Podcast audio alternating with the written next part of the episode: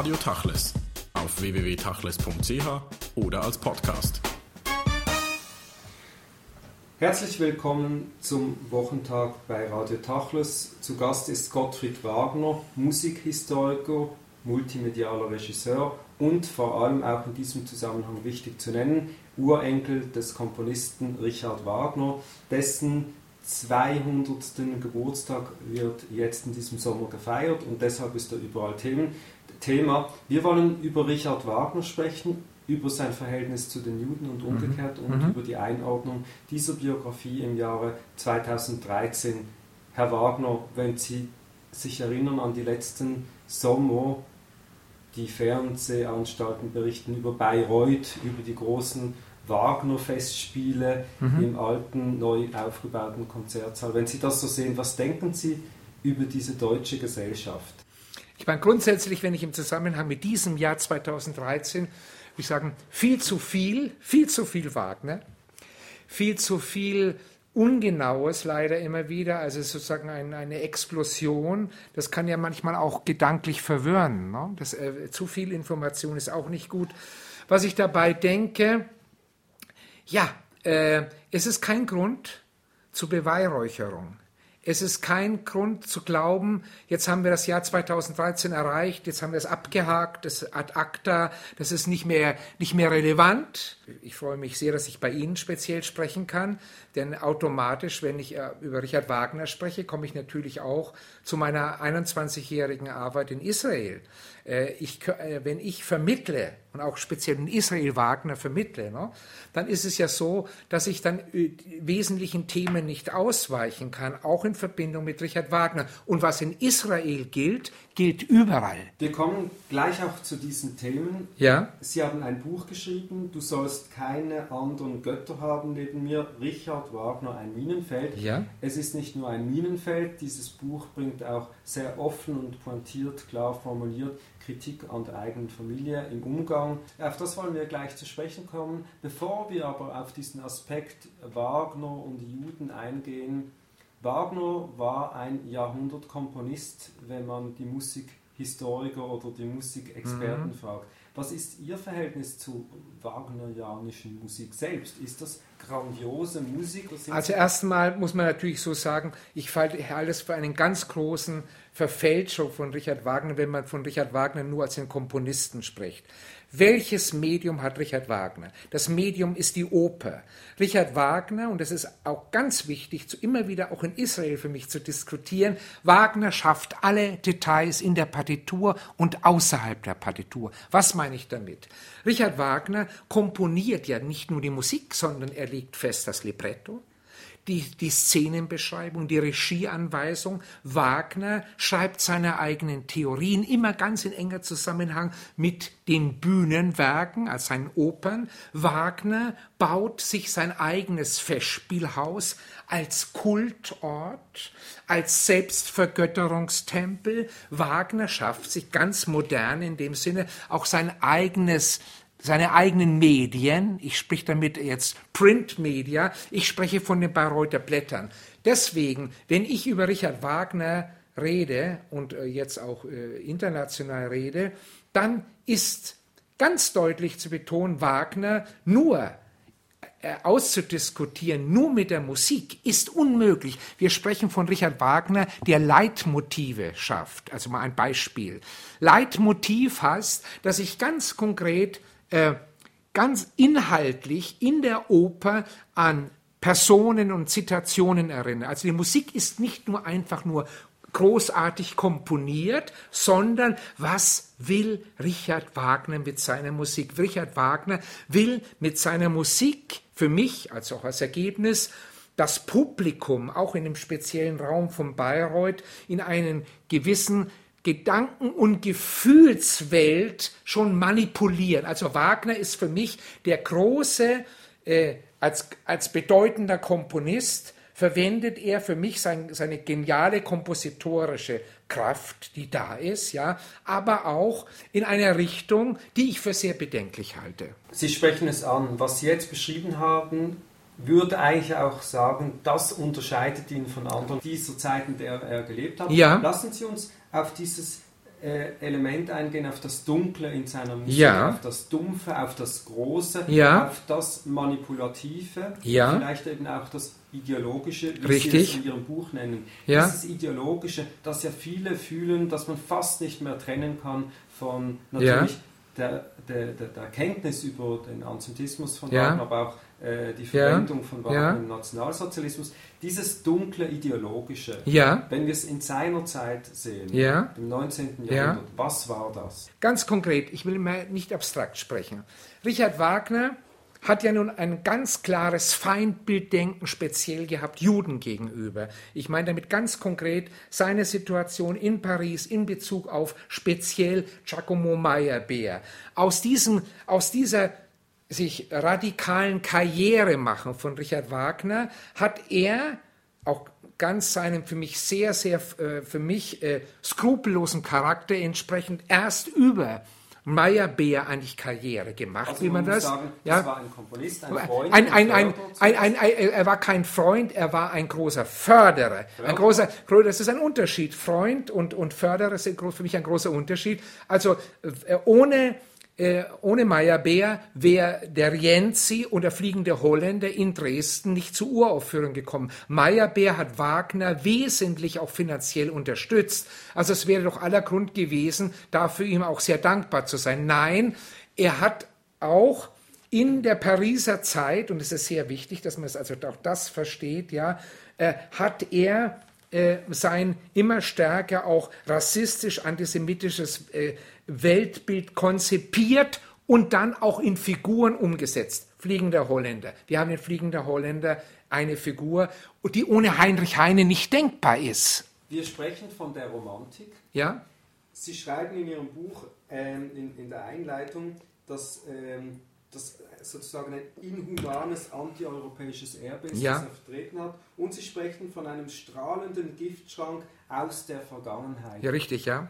Dieses völkische Moment Ja. bei Wagner, hat das etwas zu tun, was dann nachher zu finden ist im Nationalsozialismus? Also geht es ihm um das Germanentum? Ja, es ist ganz eindeutig, ich habe ja auch mein Kapitel, ein Kapitel sehr deutlich genannt, genannt in meinem Buch. Das heißt, ich spreche vom äh, äh, letzten Rassenantisemitismus.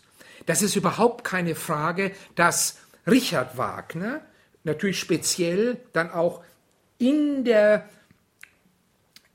Einrichtung der Bayreuther Festspiele, in der Weltanschauung, was mit den Bayreuther Blättern verbunden ist, ja, in der Anziehung aller reaktionärer, chauvinistisch, antisemitischer, auch frauenfeindlicher Kreise in Europa zweifellos mit seinen Bayreuther Festspielen ja, ein, einen wesentlichen Impuls gegeben hat für das, was dann über Gobineau, Houston, Stuart Chamberlain zu Adolf Hitler geführt hat. Das ist überhaupt, das ist lückenlos nachweisbar und drückt sich auch dementsprechend auch jetzt in den Werken aus. Denn wir haben ja auch, wir haben ja jüdische Figuren in den Werken von Wagner, die durchaus äh, eben dementsprechend antisemitisch gezeichnet sind durch musikalische Mittel, durch, durch Rhythmus, durch Stimme, durch Beschreibung äh, von Gerüchen und all diese Dinge. Also wir haben Alberich, Mime, wir haben Beckmesser, wir haben Kundry. Das sind zentrale Figuren,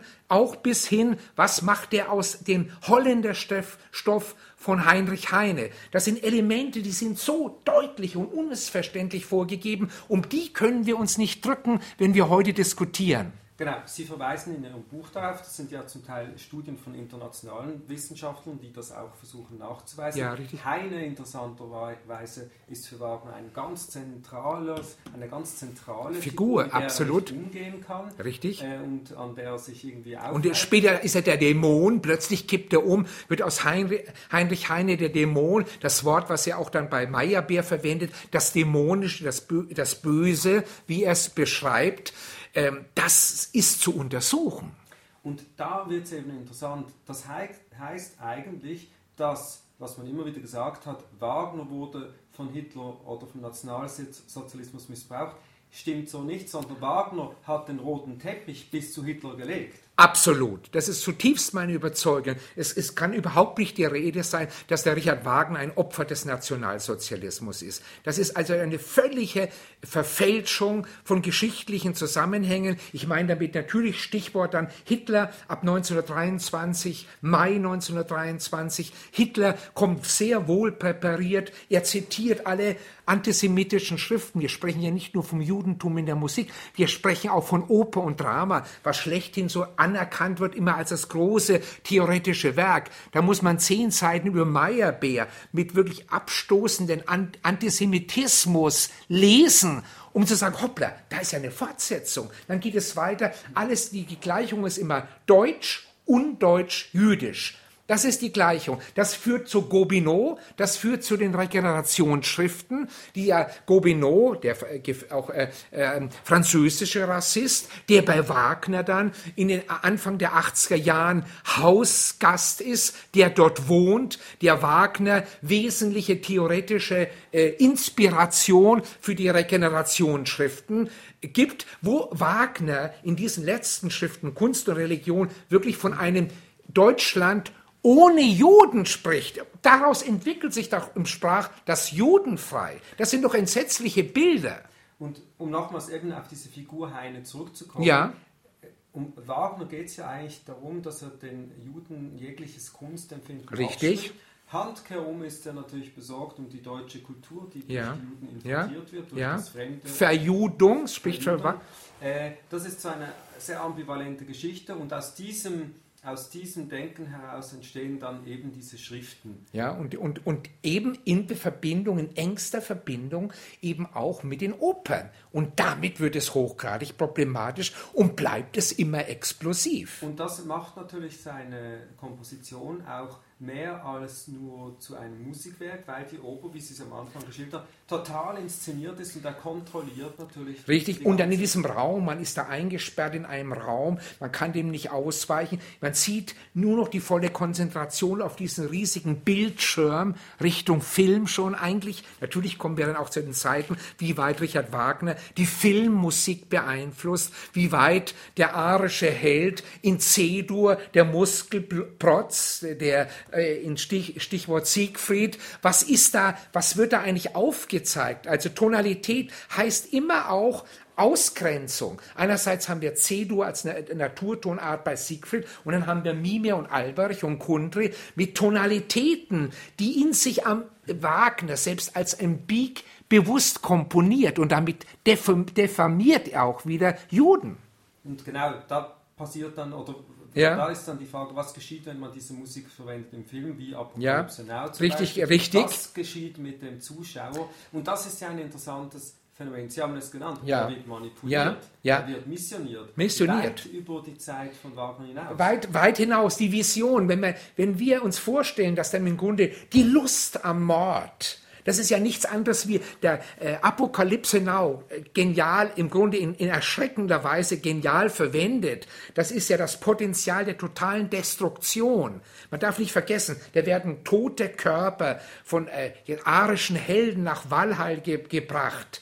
Da wird aufgeheizt im Grunde eine Richtung, das hat ja immer noch Apokalypse Now, habe ich im Grunde der Fortsetzung jetzt erlebt mit einem jungen amerikanischen Offizier von man, äh, ich bin vom Flughafen JFK nach Manhattan gefahren und ich habe ihn gefragt, welche Musik verwendest du jetzt in, in, im, im, im Irak? Und er sagte, na selbst, of course, The Ride of the Valkyries. Das ist also, dass es heute noch eine Bedeutung hat, um Aggression freizusetzen, ist ja unbestreitbar. Bevor wir Wagner selbst verlassen und Ja. zu einem ganz anderen Ja. Thema kommen, würden Sie sagen, Wagner hat die urtypische deutsche Musik komponiert oder ist das unfair?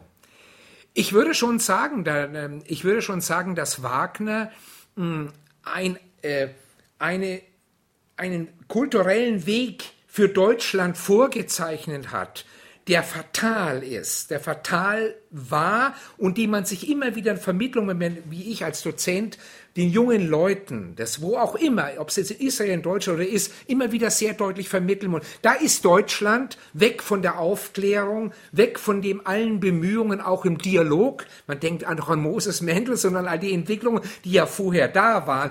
Das ist zerstört worden. Also da ist, Wagner hat da etwas hinterlassen, womit wir immer noch hochgradig sensibel umgehen müssen. Denn Deutschland hätte sich ja auch mit einem, mit einem Erbe mit Mendelssohn, ja, äh, wenn, wenn, wenn das eben nicht durch Wagner auch derartig diffamiert worden wäre, ja, ganz anders entwickeln können. Das muss man, das muss sehr deutlich gesagt werden.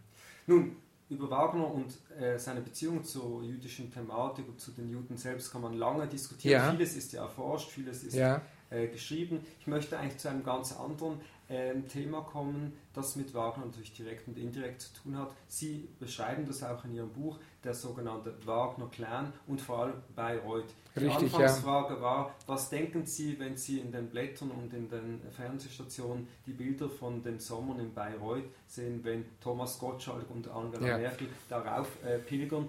Es ist nicht ein Festival, das man vergleichen kann mit Bregenz oder dem Menuhin Festival Nein. in Stadt. Es ist eine ganz andere Atmosphäre. Was ist es denn genau? Die Atmosphäre ist im Grunde, es ist doch für mich, einerseits sieht man Frau Merkel mit Elie Wiesel vor Buchenwald. Und auf der anderen Seite Frau, äh, Frau Merkel mit den Schwestern, die nichts aufarbeiten, was die Hitler-Korrespondenz von 1923 bis 1945 betrifft mit der Familie Wagner. Man weiß es. Es stehen Arno Preker-Statuen von dem Ur-Nazi-Bildhauer ungestört und ungestraft für mich da weiterhin im Festspielpark. Die gehören in den Führeranbau im Siegfried Wagner Haus mit den ganzen Korrespondenzen deutliche Aufklärungsarbeit. Man weiß das. Das heißt, warum macht man das? Da kann man nur sagen, es hat immer noch etwas für mich äh, mit der Weigerung, äh, sich mit der weltanschaulichen Seite von Richard Wagner ernsthaft auseinanderzusetzen und speziell auch im deutschen politischen Umfeld. Das ist doch untragbar, wenn man weiß, was Richard Wagner hinterlassen hat, wenn es dann noch mit in Verbindung mit Hitler äh, Korrespondenz oder Familie Wagner ist, dann würde ich mir als Politiker doch die äh, Frage stellen müssen, will ich zu so einem, der, äh, jetzt Schmidt, Helmut Schmidt ist nicht gekommen, ja, auch ein, ein, ein Kohl ist nicht gekommen. Das wird schon Gründe haben, warum gewisse Politi Politiker dann sich nicht zeigen wollen. Das heißt aber auch, es muss gewisse Gründe, Gründe haben, wenn sich Politiker auf ja. diese Kulisse zeigen wollen. Ja, natürlich, selbstverständlich, weil natürlich, es ist doch, Wagner ist doch, äh, wenn ich das mal sagen, der Wagner ist ein Selbstvergötterer. Und Politiker lieben es auch, angebetet zu werden. In Bayreuth ist der ganze Medienrummel jedes Jahr. Da ist alles, was international da ist. Das ist jetzt, haben wir den Wahlkampf noch äh, im September in Deutschland. Da muss man sich wieder zeigen, da ist die internationale Medienszene da. Und das ist natürlich nicht die eitle Selbstdarstellung, spielt da eine große Rolle. Aber das Ganze ist ja interessant. Deutschland hat kein Königshaus ja. und dieser Wagner-Clan, den Sie auch in Ihrem Buch hm. äh, oft äh, mit, mit, viel Ironie und Kritik zugleich beschreiben, ja. hat natürlich so etwas Königliches. Nein, überhaupt nein, nicht. hat etwas Königliches zur Identifikation der Deutschen. Das ist so ein ganz zentraler Ort. Aber, da, ja, hin, aber das finde ich eine Katastrophe. Erstens mal sind die Wagners keine Royals, deutlich zu sagen. Die, die Wagners von der, von der Wagnerischen List-Seite kommen von Bäckern. Also die Wagners hätten kleine Brötchen backen sollen. Nichts. Das ist nicht äh, Stuart oder ganz große äh, europäische Aristokratie. Kommen wir auf den Teppich, ja. Das ist nicht, äh, äh, äh, das ist halte ich für sehr wichtig, ja. Und dann was nur die Wagners betrifft, ja. Wie sind die mit dem Erbe nach Hitler umgegangen? Ich, ich sag's ganz deutlich: Dieser Wagner-Clan hätte 45 bei ehrlicher Aufarbeitung sofort rausfliegen müssen Und zu diesem Punkt wollte ich Ja. eigentlich kommen. Das königliche Element meine ich nur im Umgang Ja. von Öffentlichkeit Ja. so einer Identifikation zu Eine, ist eine falsche Ide- Identifikation. Ich finde es eine Katastrophe, wenn man sich mit dieser Familie als Deutscher am Ende identifiziert, sehe ich eine Katastrophe. Das ist eben Bayreuth und für das steht Bayreuth. Und wollen wir ein wenig zurückblättern in der Geschichte? Sie beschreiben das auch in Ihrem Buch, Ja. äh, wie die Winifred, also ihre Großmutter, war eine triefende Antisemitin. Ja, und, und. Hitler, Hitler-Anhängerin. Hitler-Anhängerin und, und äh, Judenhasserin, wie Ja. sie sich im Zuge dessen, dass natürlich dieses Bayreuth in der amerikanischen Zone nach der Ja. Befreiung äh, liegt, dass die sozusagen entnazifiziert wird oder Manipuliert diesem, wurde, Genau, ne? in diesem Entnazifizierungsprozess der Amerikaner Ja. eigentlich davon profitiert und eigentlich mit Rainer Wester in die Zukunft geht. Diese nicht Aber nicht nur, darf ich, entschuldigen Sie, die Winifred Wagner musste ja aus ihrer Position zurücktreten. Wer voll profitiert hat, waren die Hitler-Günstlinge Wieland und Wolfgang Wagner. Winifred musste ja 51, die musste ja nach dem Prozess, der sogenannten Entnazifizierungsprozess 1948 zurücktreten, um den beiden ihren Söhnen, ja, dann die Nachfolge zu ermöglichen. Genau, und diese beiden wurden dann Intendanten. Ja. Wie- Wieland ist Festspielleiter, in genau. den 60er Jahren. Wolfgang ist ihr Vater. Ja, richtig? Ähm, jetzt beschreiben Sie uns das mal, man muss es ja auch Ja, verstehen, Sie sind ja. als Kind in dieser Familie aufgewachsen, Ja. Sie sind in dieser Atmosphäre von Bayreuth aufgewachsen. Äh, Das wird einem nicht in die Wiege gelegt, dass man sofort den Durchblick hat, ah, was geschieht denn hier?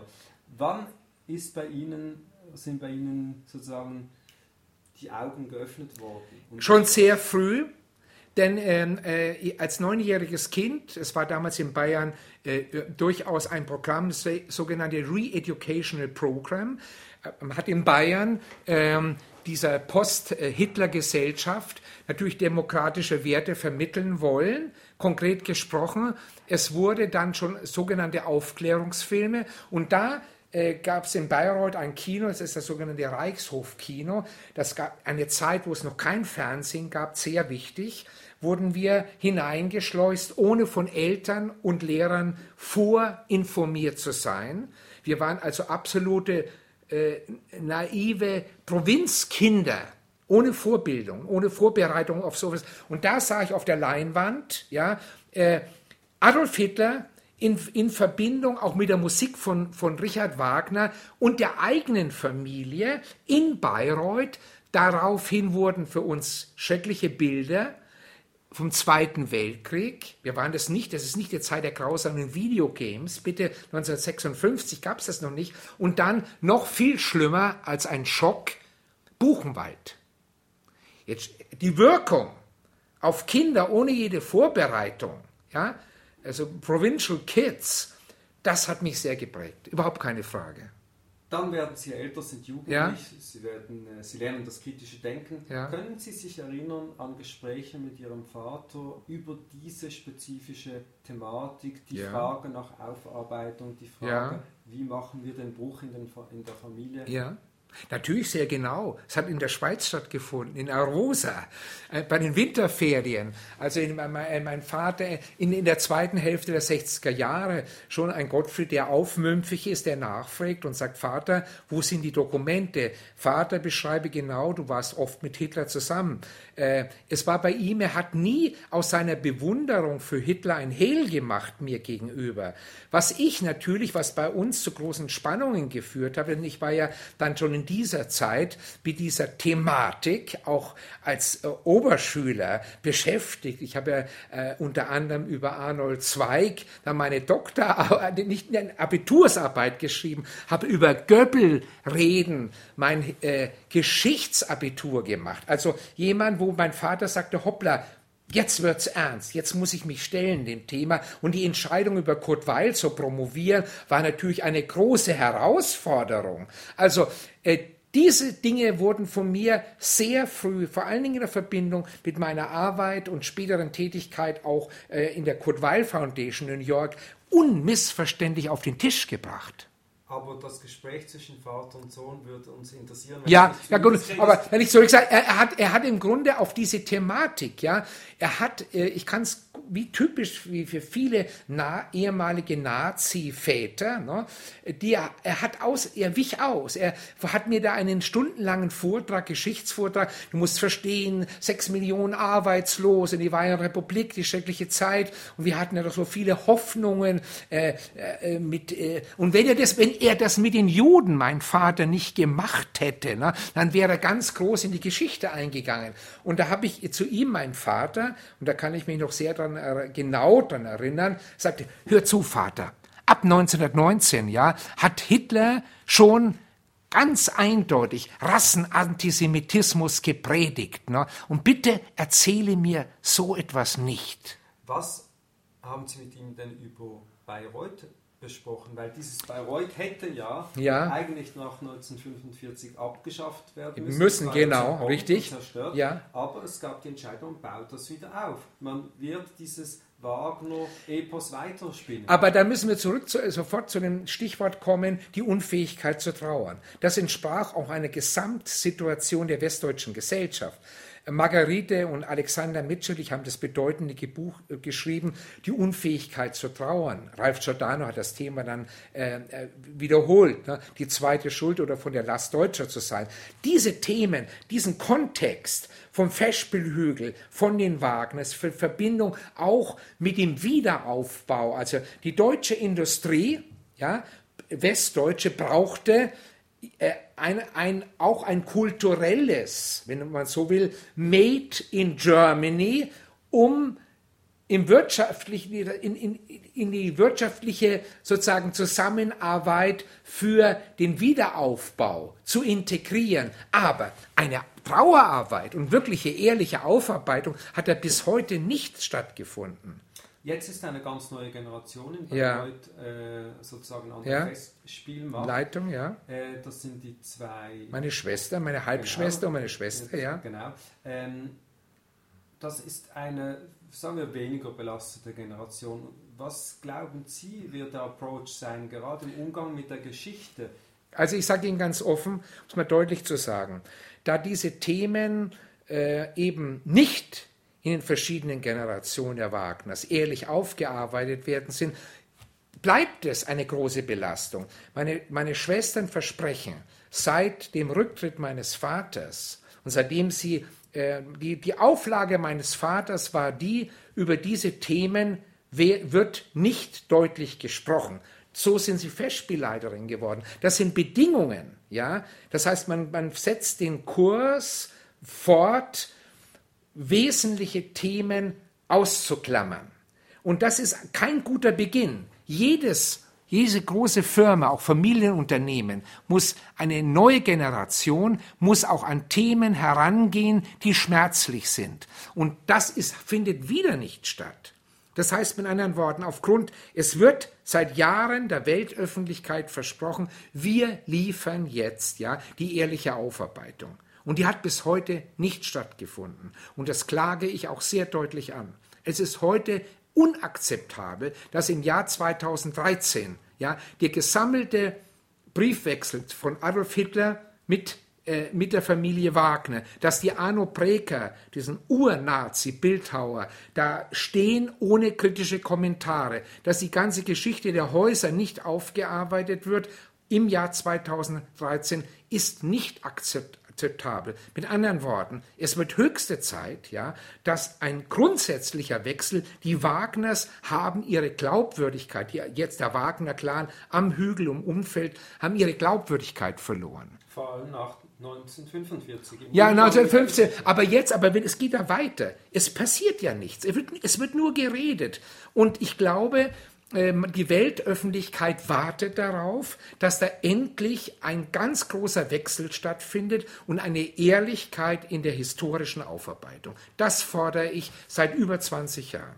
Sie fordern das nicht nur in diesem Buch, sondern in anderen äh, Schriften. Sie sagen, ja. Schluss mit dem Wagnerkult, die Abrechnung des Urenkels mit diesem Wagnerkult auch der aber stark gefördert wird durch die Tatsache, dass das deutsche Establishment, wie ja, wir es erwähnt haben, ja. Eben jedes Jahr auf diesen Berg Ja. raufpilgert. Ja. Und solange das natürlich geschieht, je länger, Ja. desto mehr übrigens, Ja. das ist ja ein mediales Ja. Großereignis, Richtig, ja. solange das geschieht, wird sich nicht viel ändern. Gut, aber man muss ja, ich sehe das ja durchaus meine Pflicht, auch ähm, äh, gerade in Verbindung mit meiner persönlichen Arbeit in Israel und meinem Engagement, ja, äh, dass man gerade 2013 dann nochmal deutlich darauf hinweist. Und deswegen habe ich ja auch dieses Buch geschrieben, das ist durchaus nochmal klar zu machen, hoppla, kein Grund zur Beweihräucherung, kein Grund zu großen Jubeljahr. Wenn ich an den Geburtsort Leipzig denke, dann denke ich erstmal an die Zerstörung des Mendelssohn-Denkmals, ja.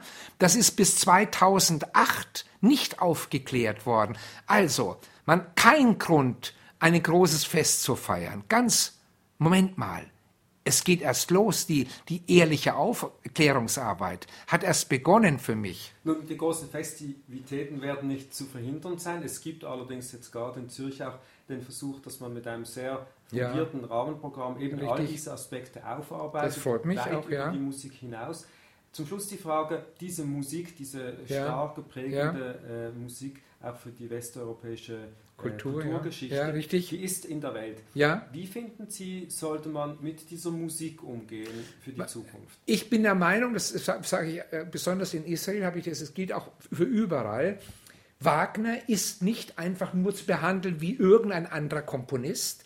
Es gibt keinen in der, in der Musik, in der Weltmusikgeschichte, der derartig, eine derartig aggressive Weltanschauung vertritt. Das heißt, es bedarf immer einer ganz besonderen verantwortungsvollen, aufgeklärten ja, Diskussion, wenn man die Werke von Wagner aufführt. Wir haben den Beispiel jetzt in Düsseldorf mit dem Tannhäuser, plötzlich sehen wir eine Gaskammer. Man wusste doch, wenn so etwas auf die Bühne kommt, dass es entsetzliche Assoziationen gibt. Ja, das ist für mich beklemmend. Man weiß es. Das, das zeigt doch im Grunde, wie unabgeschlossen die Diskussion weiterhin bleibt. Aber Sie sagen und fordern eigentlich, dass man diese Musik nicht kontextlos aufführen kann. Ja. Die Musik als solche hat ja etwas sehr Unschuldiges, wenn man all das nicht Nein, weiß. nein, die, aber die Musik, wir, wir, ich darf wiederholen, Wagner schreibt für das Medium Oper.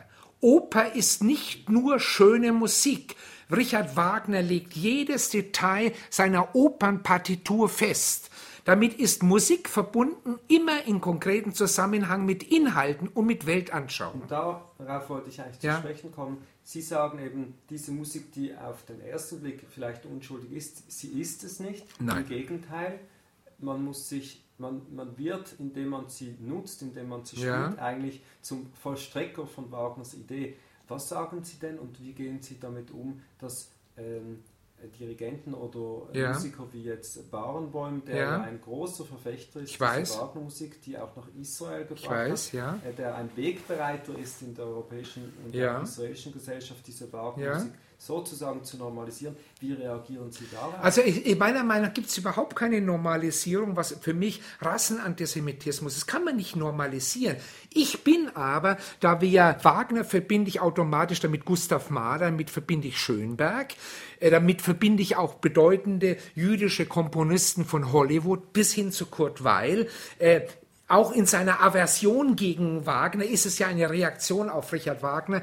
Also ich würde so sagen, ich bin dafür, dass Wagner immer, wo auch immer, ganz kritisch ausdiskutiert wird und auch das Bedenkliche betont wird. Rassismus, Antisemitismus gibt es ja leider immer noch weltweit. Also wir können das nicht leugnen. Aber speziell in Deutschland oder auch in Israel haben wir doch da schon eine spezielle Verantwortung, damit umzugehen. Wir können doch keine heile Welt auf. Ich, was sich nun ba Daniel Bahnbäum betrifft, der ja hoch, äh, hochintelligent ist, Daniel Bahnbäum hat seine Meinung immer wieder auch äh, korrigiert. Das sehe ich positiv. Ja, Daniel Bahnbaum hat auch in der Diskussion in der Zeit im März äh, dieses Jahres spricht er auch sehr kritisch über die Musik von Richard Wagner. Also er kommt auch irgendwie an dem Gottfried Wagner nicht vorbei. Aber dann gibt es wiederum das Postulat von äh, Marcel Reich-Ranitzky, Ja. dem äh, berühmten deutschen Ich- natürlich, kenne ich natürlich, der ja. natürlich sagt, äh, man müsse Werk und Person bzw. Werk und Inhalt natürlich trennen. Der, der, der, diese Meinung teile ich überhaupt nicht. Reich Ranitzky ist ja in Yad Vashem auch mitverantwortlich. Ich kenne Yad Vashem ganz genau, den, den Punkt, wo Richard Wagner präsentiert wird. Das schließt mit dem Judentum in der Musik ab, stimmt nicht. Das beginnt erst mit Oper und Drama. Es geht auch weiter zu den Regenerationsschriften. Der Fall Wagner ist nicht abgeschlossen. Ich teile die Meinung von Reich Ranitzky nicht. Mit allem Respekt ihm gegenüber als eine bedeutende Persönlichkeit der deutschen äh, Kulturszene, aber diese Meinungen sollten nebeneinander stehen können. Das gehört auch zu einer offenen Gesellschaft im Sinne von einem Karl Popper. Die Diskussion über Wagner ist noch lange nicht abgeschlossen. Ja. Sie hat soeben erst begonnen. Das Buch von Gottfried Wagner, Du sollst keine anderen Götter haben, neben mir, Richard Wagner, ein Minenfeld, ist erschienen im Propylen Verlag. Gottfried Wagner, vielen Dank für das Gespräch.